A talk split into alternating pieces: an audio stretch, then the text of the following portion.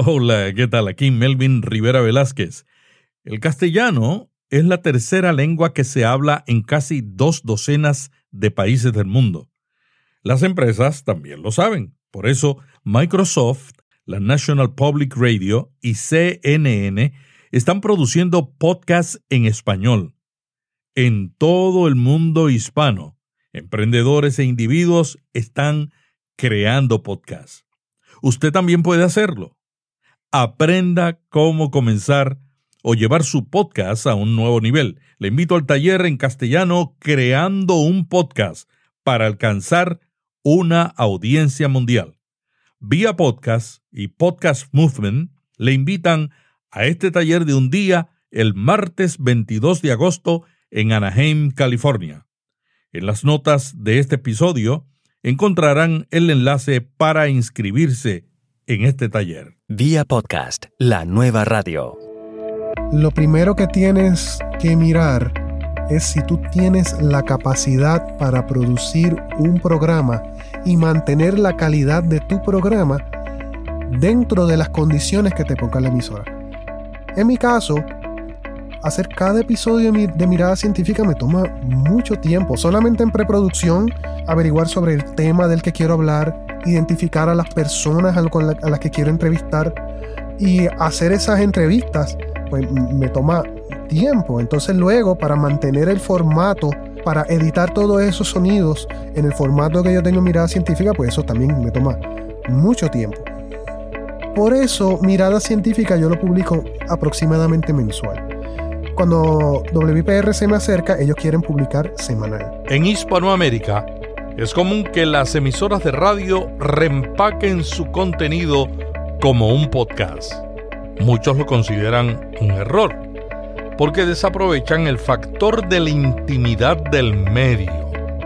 Otras radioemisoras, como la cadena Prisa de España y América Latina, están produciendo contenidos exclusivamente para el medio del podcast.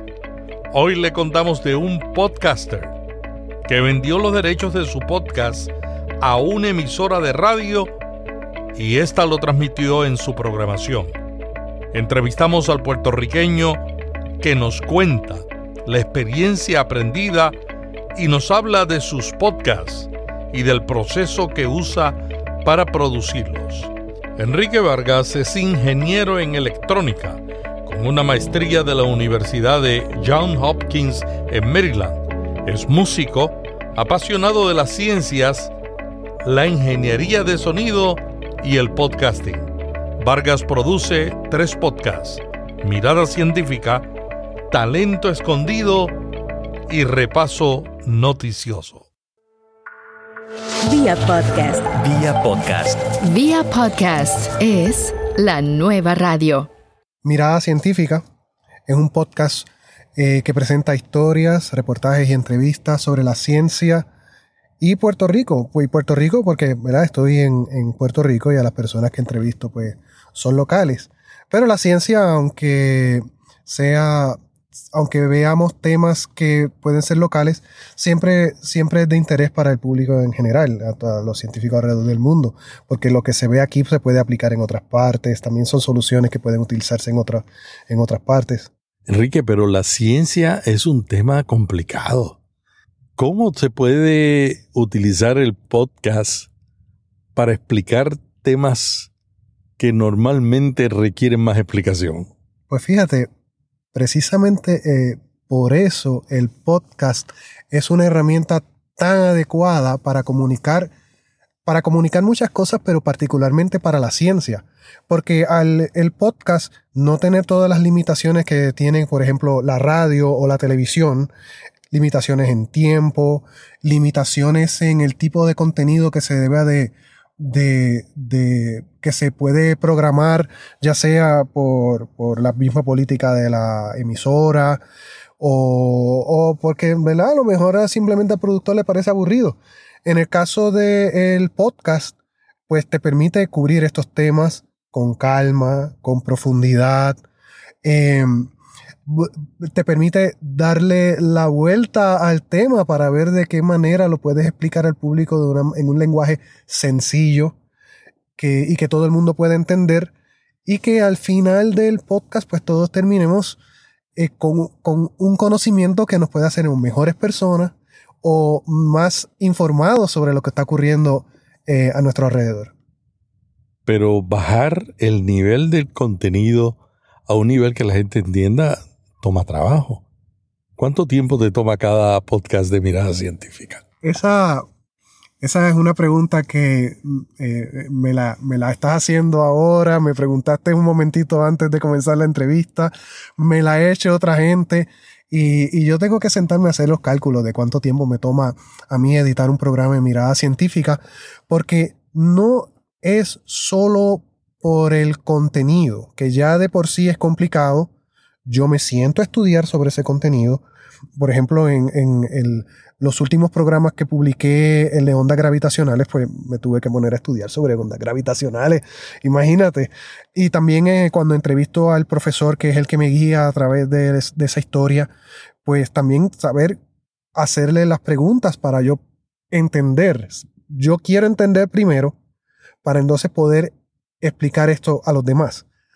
Pero aparte de eso, yo pongo mucho cariño, le, doy mucho cariño a la producción del podcast.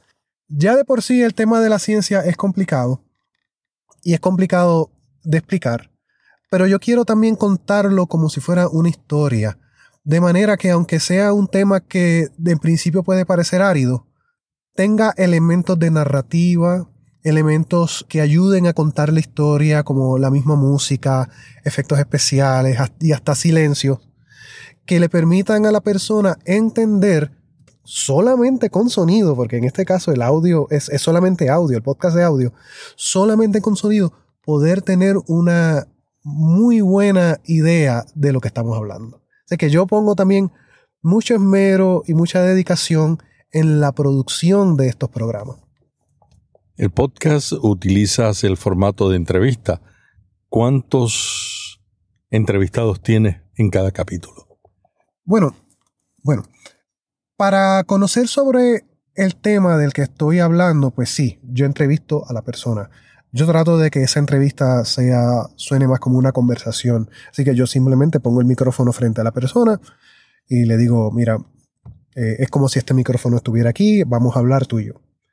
Por eso cuando escuchas Mirada Científica es un programa donde yo soy un narrador y yo te voy guiando a través del tema y los diferentes pedazos de la conversación relevantes en esos momentos pues van entrando poco a poco. Entonces, también eh, estos temas, como mínimo, yo entrevisto a una persona, eso depende del tema, a veces una sola persona la que me puede cubrir y también la que tengo disponible, pero me gusta que sean dos o más.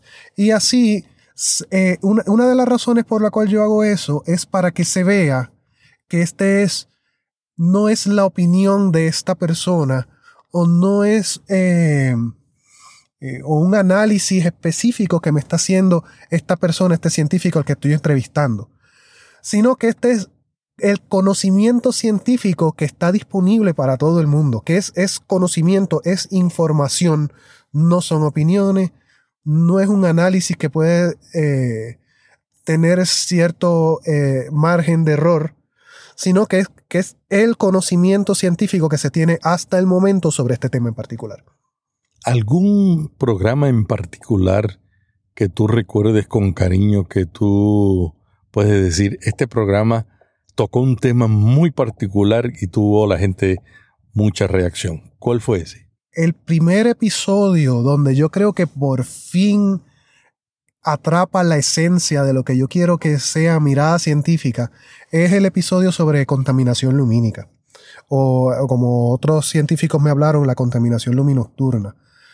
El, el episodio de contaminación lumínica, pues yo entrevisté a cuatro científicos, cuatro personas de diferentes áreas de ciencia para hablarme sobre el problema de contaminación lumínica que tiene Puerto Rico, y, pero esto también se está viendo en diferentes partes del mundo. Yo sé, cuando publiqué ese programa, algunas personas de México eh, me escribieron diciendo, mira, nosotros este, también hemos hecho investigación en ese tema, y me enviaron hasta artículos que habían escrito, y también supe de algunos lugares en los Estados Unidos Eh, para los que me están oyendo, la contaminación lumínica es el problema de demasiada luz artificial en la noche, eso causa un resplandor en nuestra atmósfera y eso está afectando la biología, eso está afectando eh, eh, sí, la biología del área, está afectando la salud de las personas porque está afectando nuestros patrones de sueño o nuestros, nuestros ritmos eh, del diario vivir. Está afectando también nuestra seguridad, aunque eso se escuche contradictorio. Porque hay quienes piensan que sí, no, precisamente porque es de noche, está oscuro, es que estamos más inseguros y no es necesariamente así. Em, y ese episodio, pues, recibí mucha, mucha reacción. Por mucho tiempo fue el episodio más escuchado. Y, y, para mí también tiene algo muy especial. Es que al principio del episodio yo entrevisté a una actriz muy querida aquí en Puerto Rico, Norma Krasinski, que ella por muchos años tuvo un programa de televisión llamado Chicola y la Ganga. Y yo la quise entrevistar a ella porque eh, tiene una canción que se titula Mariluz donde está enseñándole a una niña llamada Mariluz que tiene que apagar la luz. Y yo pensé que era muy apropiado para comenzar ese el programa y con un poquito de insistencia de mi parte, ella me lo dice, wow, ella me lo dijo, wow, Enrique, eres bien insistente, tú que de verdad que tú querías que yo fuera la que comenzara tu programa.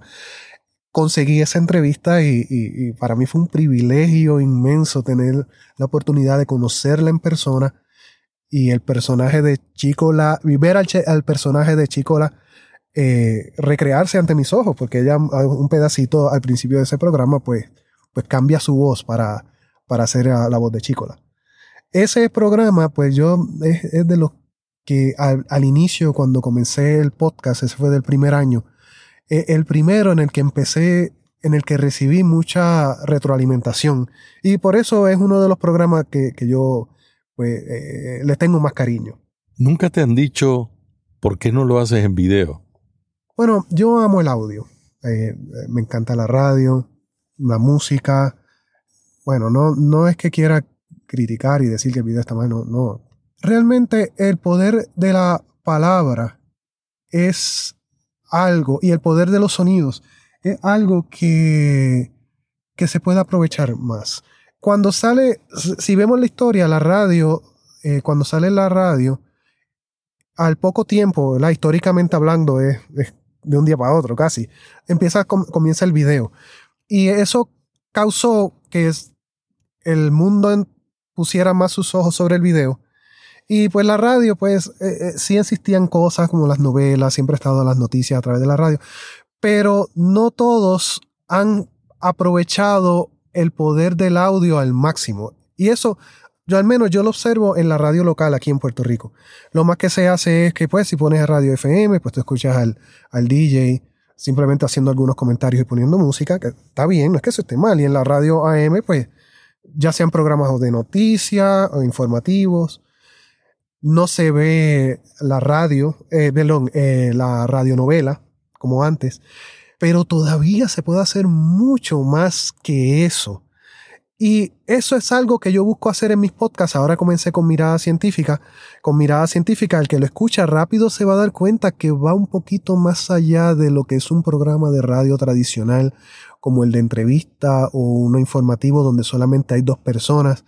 Tú ves que hay música que busca complementar lo que las personas están diciendo, que me ayudan a contar esa historia.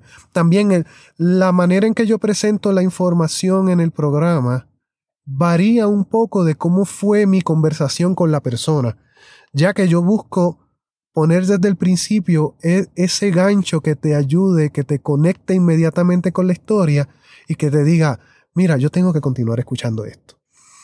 Si es posible, en ocasiones hasta uso efectos especiales que te ayude a que tú puedas ver lo que yo estoy contando con tu imaginación. Aparte de que cuando también, eh, cuando hice a finales del año pasado, pues hice una encuesta a mis oyentes de, y les pregunté, mira, ¿qué tú estás haciendo cuando tú escuchas el podcast? Y la mayoría de ellos están guiando un carro, o están trabajando en, su, haciendo, sus eh, haciendo sus respectivas labores, o quizás están haciendo ejercicio, están haciendo una actividad donde no quieren o no pueden estar mirando a un video. Es que también es muy importante entender, entender el público que te está escuchando y, y saber que, mira, a, a estas personas, en este momento que te están escuchando, no están mirando a un televisor o a una pantalla, pero sí te están prestando atención. Así que yo los quiero ayudar a ellos a que puedan ver con su imaginación lo que yo les estoy contando. Enrique, ¿cuántos podcasts de temas científicos hay en Puerto Rico? Habían varios. Eh, yo, me, yo he estado, me la paso investigando sobre cuántos podcasts que hay aquí en la isla. Científicos específicamente, habían como cuatro o cinco más, de los cuales me parece que solamente queda uno, aparte del mío. Eh, desconozco las razones por las cuales dejaron de, de, de transmitirse. De todos los podcasts que yo conozco, tú eres uno de los pocos que ha tenido el privilegio de que una emisora de radio que pertenece al gobierno, la WIPR, te contrate para transmitir tu podcast en el aire y te pague. ¿Cuál es la razón que tú crees que te dio éxito para llamar la atención de una poderosa emisora de radio? Bueno, bueno, aparte de suerte, que yo creo que juega un, un- papel importante aquí, yo, yo quiero pensar que era el contenido. Cuando a mí, se me acerca la, la- en la quien era en aquella ocasión la presidenta de WIPR, Cecil Blondet, y me dice, mira Enrique, me encantaría poner mirada científica, y ella me explica entre, entre las razones es que la eh, WIPR, la Corporación Pública para eh, la Difusión eh, lo estoy diciendo mal, la Corporación para la Difusión Pública en Puerto Rico, tiene la misión de proveer un contenido cultural a Puerto Rico. Y ellos veían que, primero, en Puerto Rico no hay ningún programa en radio científico, como eh, de un contenido científico como, como la mirada científica. Y ellos identifican, mira, tenemos esta deficiencia, tanto en radio como en televisión. Ellos en televisión también comienzan a hacer un programa que se llama el Laboratorio de Comunicaciones Científicas, para cubrir ese, esa parte cultural que está siendo ignorada aquí. Y entonces, en radio, pues deciden adoptar el contenido de mi podcast, Mirada Científica. ¿Qué tú le recomendarías a un podcaster si se le acerca a una emisora de radio y le dice, yo quiero tu podcast en mi emisora?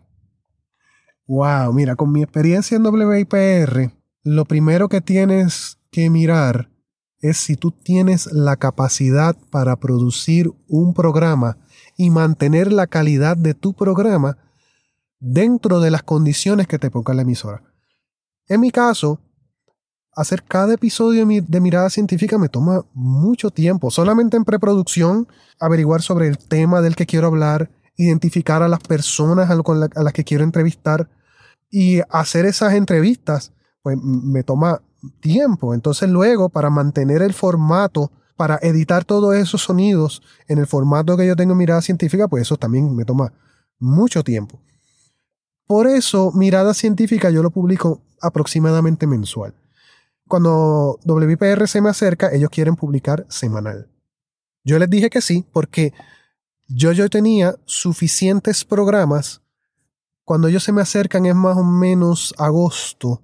Querían comenzar a, a programar desde septiembre hasta diciembre. Y yo tenía suficientes programas para cubrir todas esas semanas. Habían algunas semanas que ya se sabía que no iba a poder pasar el, programa.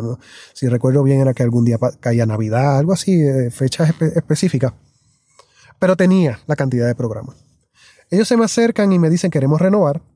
En la segunda temporada yo me di cuenta que ahí iba a tener dificultades porque no tenía suficientes eh, programas ya hechos, sino que iba a tener que producir algunos más. Y fue difícil. Lo más que lamentaba era que los programas, en los últimos programas que ya salían, pues me parecía que no estaba alcanzando la calidad de mirada científica. Y esos programas, pues, pasaron por radio, pero yo no los pasé por podcast. Me parecía que no estaban preparados todavía. Y se me acercan otra vez y me dicen, mira, queremos renovar otra temporada. Y yo les pedí, por favor, vamos a posponerlo.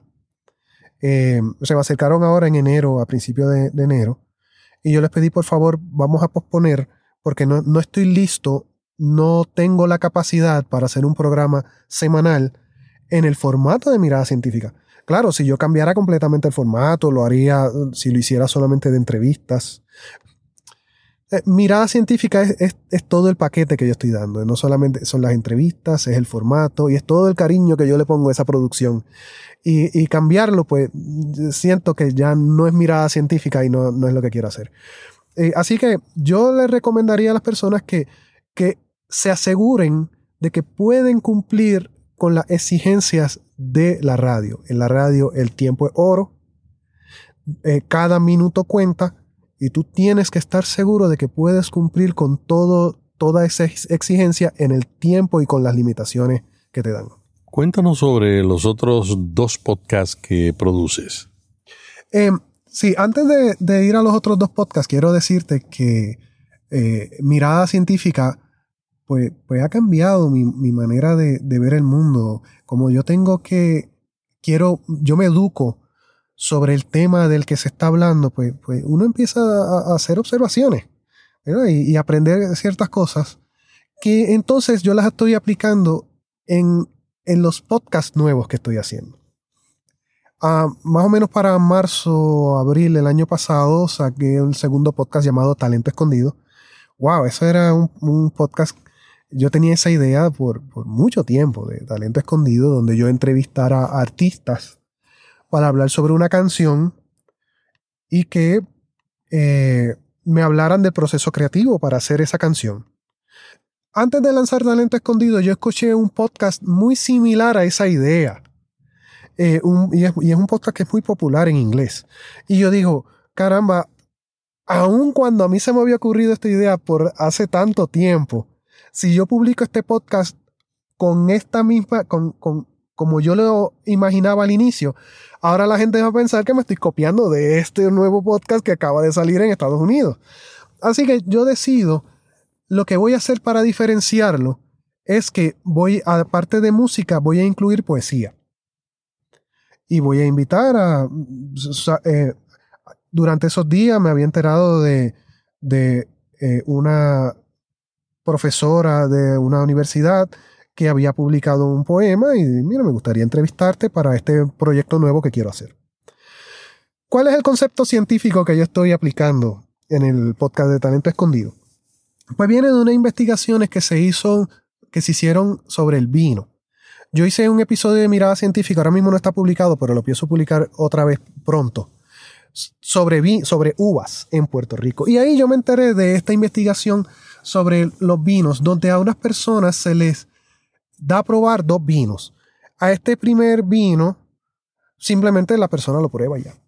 Pero al segundo, le cuentan la historia detrás del vino. Mira, este vino, las uvas vienen de tal sitio, fue, fue procesado de esta manera, se añejó de esta manera, tiene un olor eh, de flores muy particular.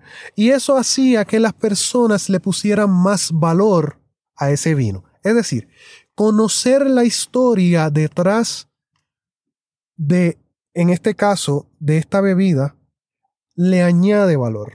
Y si la persona, tú la, tú la informas, tú le dices eso, pues aprecian más. Eh, tienen la capacidad de apreciar más. De hecho, en la investigación, pues a veces era un vino de, de más de 100 dólares y un vino de 5 dólares, pero le decían la historia al de 5 dólares y pensaban que ese era el de 100. Cuando la persona conoce la historia detrás de, de lo que tiene frente, lo que tiene de frente, pues es capaz de apreciarla más. Y eso es lo que yo quiero hacer con el podcast de Talento Escondido. Yo quiero que las personas conozcan todo el esfuerzo creativo que pasan los artistas cuando componen una canción o cuando escriben un poemario, cuando escriben un poema de ese poemario. O sea, nos vamos al átomo, a, la, parte atómica de esta producción musical, una canción. Y entonces cogen esa canción y no solamente te cuentan el trasfondo a veces de la letra, ¿verdad? Oh, yo me inspiré con una novia que yo tuve, así te cuentan, sino que también te dicen, mira, aquí la guitarra le añade fuerza a la música y en esta parte yo puse estas campanas para que la persona eh, se sintiera triste. ¿Ves? Eh, Te empiezan a hablar de esos elementos que, que- que desconocemos. Escuchamos, tú prendes la radio y puedes escuchar miles de canciones y no tienes idea de todo el esfuerzo que puso y toda la dedicación que puso el artista. Y si tú conocieras esa historia, la apreciarías mucho más que simplemente, pues mira, esto es para entretenerme. ¿Con qué frecuencia se transmite ese nuevo podcast sobre talentos escondidos? Eh, pues yo quiero publicarlo como mínimo mensual.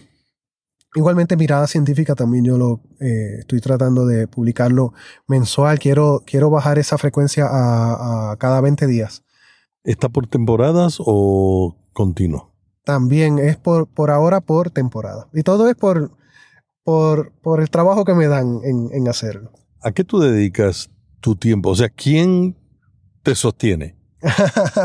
Mira, eh, bueno, por ahora yo mm, no, no me dedico al podcast. Yo, eso es lo que yo quiero que ocurra, que pues poder vivir de esto.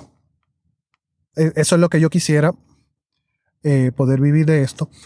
Pero yo pues soy ingeniero en electrónica eh, y me dedico a hacer sistemas automatizados de pruebas y medidas, sobre todo para la industria de aparatos médicos y automotriz. Son los- mis clientes principales.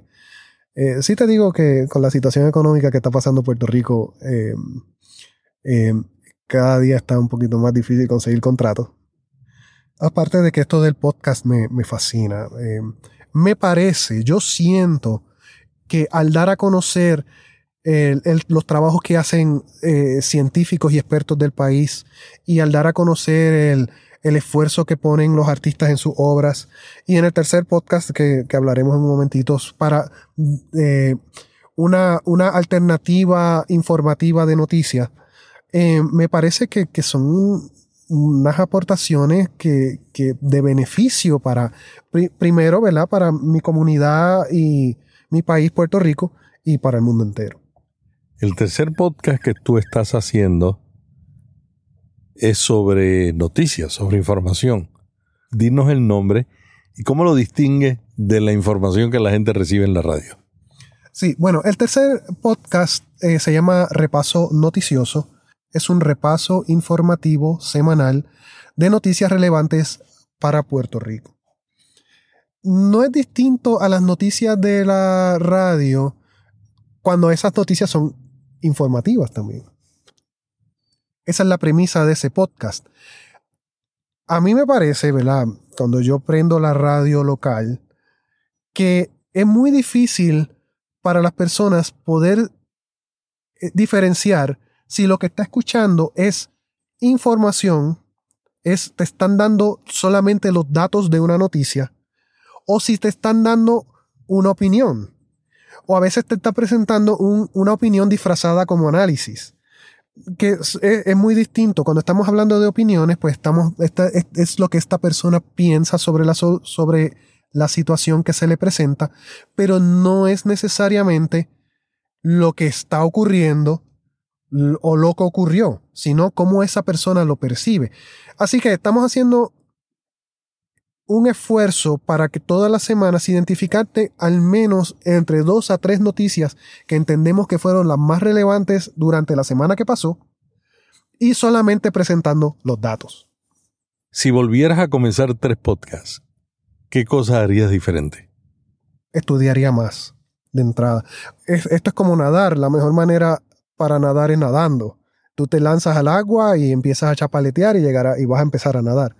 Y pues, eh, desde ese punto de vista, pues, pues no cambiaría nada. Yo empezaría a hacer podcast también, como lo hice. Al principio, los primeros podcasts, yo decía, caramba, esto no es lo que yo quiero hacer. Se escucha muy bonito y la producción está muy mm, bien, la calidad del sonido está bien, las transiciones, pero todavía no estoy contando una historia. Esto es un reportaje especial, lo que yo acabé de hacer. Yo quiero contar una historia. ¿Cómo yo convierto un conocimiento científico en una historia? Me di cuenta, caramba, en, en- qué problema me metí, en, en qué situación. Yo pensaba que esto yo lo podía hacer fácil y me di cuenta, no, no es tan sencillo. Así que me senté a estudiar narrativa. Fui a la universidad local, estaban dando unos cursos gratis tomé esos cursos sobre narrativa y sobre periodismo. Em, eh, tomé cursos sobre cómo escribir guiones para películas. Todo para aprender a contar historias. Y, también eh, la, toda esta teoría para aprender historia en, en principio es sencilla, ¿verdad? Te hablan, mira, tienes que introducir los personajes, el, lo que en inglés le dicen el setting, la escena.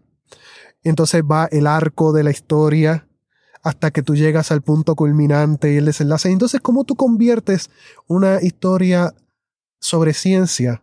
¿Cómo tú conviertes un conocimiento que es científico en una historia? Es un reto que para mí ha sido fascinante poder descifrar. Em, así que eh, lo que sí quizá haría diferente es que estudiaría primero estas cosas, pero es que a la misma vez yo no lo hubiese descubierto si no hubiese comenzado a andar. E, mm, yo creo que entonces mi consejo es ese. Mira, lánzate a hacer tu podcast con la idea, define bien la idea que tú quieres.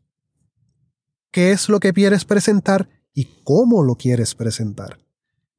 Haz tu primer programa y escúchalo. Y con un oído crítico, pregúntate, ¿realmente es el contenido que quiero presentar y lo estoy presentando de la manera en que quiero?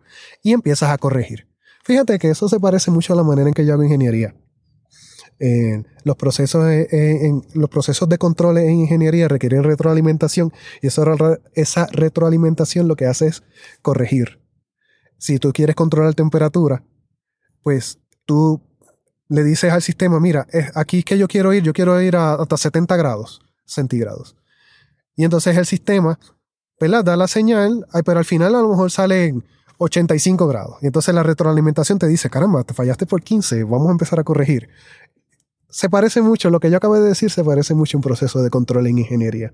Enrique, muchas gracias por esta información tan interesante sobre tu experiencia produciendo tres podcasts, uno de ellos que te llevó a la televisión, donde te entrevistaron en televisión, ¿no? Sí. Y, que, y que también fue tomado por, un, por una emisora nacional de radio para ser transmitido en su programación eh, tradicional y que presentaron diciendo, vamos a presentar un programa en el formato podcast, ¿no? Exactamente, sí, tienes razón. Cuando la promocionaban decían que era un podcast, en formato podcast. ¿Sabes el valor que yo le veo a eso? Que cuando tú vas a la radio con el formato podcast, de cierta manera tú estás beneficiando a toda la comunidad de podcasters que de repente tienen la exposición con tu podcast porque la gente yo estoy seguro que empezó a preguntar qué es un podcast. No, no recibiste preguntas de ese tipo. No recuerdo si la recibí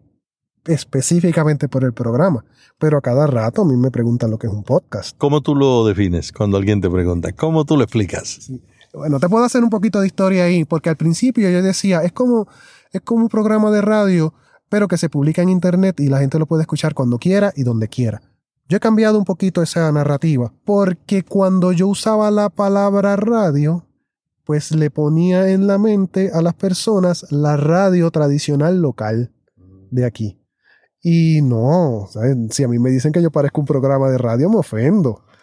Así que ahora yo estoy diciendo que, que es eh, audio bajo demanda o audio a la carta y uso ejemplos como Netflix o ahora Amazon, que tú dices, tú puedes escuchar este audio. E, en el caso de Netflix o Amazon, tú puedes ver esta película o este documental cuando quieras o donde quieras. Está on demand, bajo demanda. Así que es, lo mismo, pero lo único que audio solamente, como si fueran eh, estos programas, los puedes escuchar donde quieras, cuando quieras. Terminamos la entrevista hablando sobre el podcasting en Puerto Rico. ¿Cómo está la podcastfera de Puerto Rico? En estos momentos está creciendo. Yo tengo en mi página web, es eh, la página mía principal es jyestudio.com. Eh, si escriben barra diagonal observatorio, yo mantengo ahí una lista que yo le llamo un observatorio de podcast de Puerto Rico. Y, es que yo me, me, la paso averiguando sobre podcasts locales y decidí publicar la lista de los, de los que he descubierto. La mayoría de los podcasts son de entretenimiento, cultura pop. muchos podcasts eh, han dejado de publicar. A, a veces la persona lo empieza, no desconozco las razones, quizás es porque eh, no, no, no se dieron cuenta de- del compromiso que requiere hacer un podcast o, diferentes, no, no sé por qué, pero han dejado. Pero en estos días he observado un resurgir y me he dado cuenta que han, comenz- han, eh, han comenzado una serie de podcasts nuevos con temas muy interesantes. El último que descubrí se llama Muévete en bici, que tiene que ver con bicicleta. Eh, personas que, que, que están, promueven el uso de la bicicleta eh, en vez del automóvil aquí en Puerto Rico. Muy, muy interesante. Que son a, son a temas bien particulares. El otro, otro podcast que vi reciente tiene que ver con cine. De ahí a los oyentes, cuántas personas están escuchando podcast, pues, es distinto. No creo que sean tantas localmente. Eh, aunque la encuesta que yo hice a finales del año pasado, pues eh, más, del, más del 85% dijeron que eran de aquí local, de Puerto Rico. Y... ¿Cuánto te dije? 85, no, 80, como 80. Y el otro de, de un 15 a un 20% eran de Estados Unidos, en su mayoría. Mm, Menos de un 1% eran de otros países. Eso es en la encuesta que yo hice. Cuando yo veo las estadísticas que, eh, que yo colecto a, través de los diferentes servicios de, estadística, pues sí veo gente de otros países escuchando sobre todo mirada científica. Eh, desde, es- la tercera población que más tengo es España. Así que eh, supongo que es lo mismo le está pasando a todos los podcasts de Puerto Rico.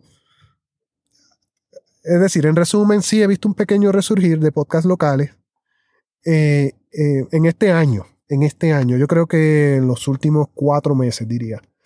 Y cómo eso se traduce a oyentes, pues no, no estoy seguro.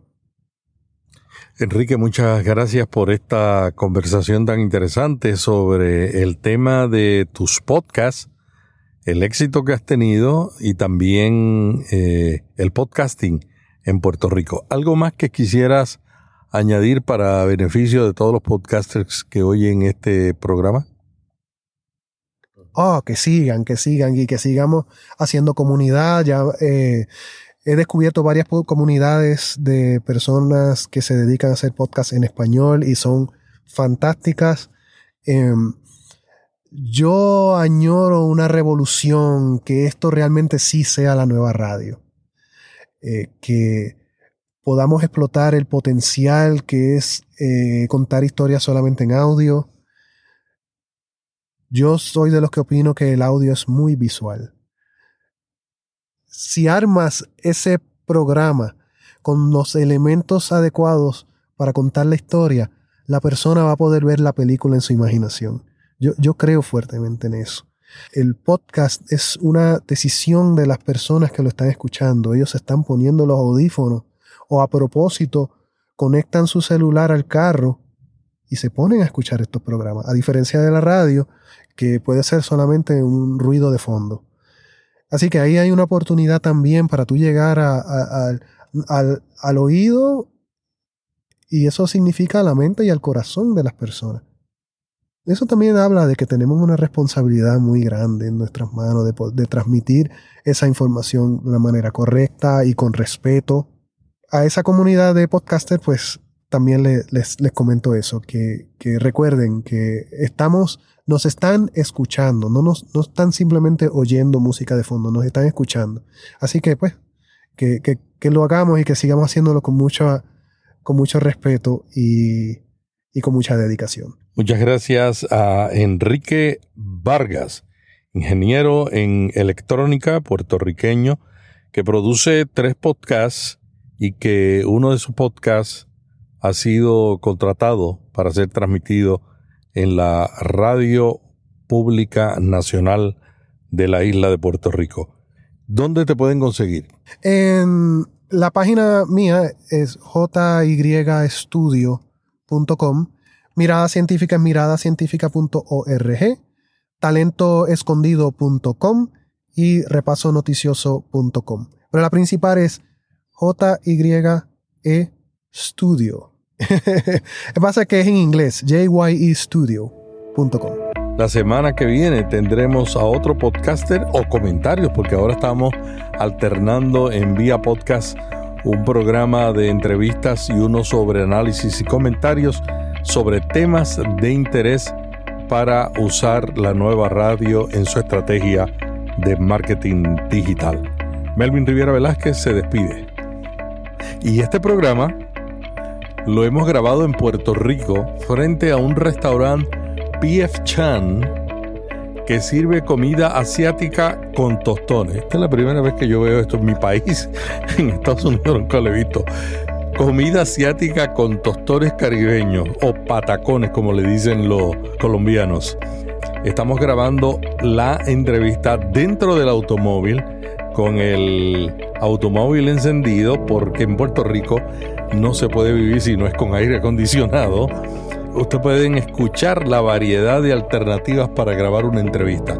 Un solo micrófono grabando en el iPhone dentro de un automóvil y luego en postproducción vamos a ver si logramos eliminar todos los ruidos de ambiente. Hasta la semana que viene. Vía podcast. Vía podcast.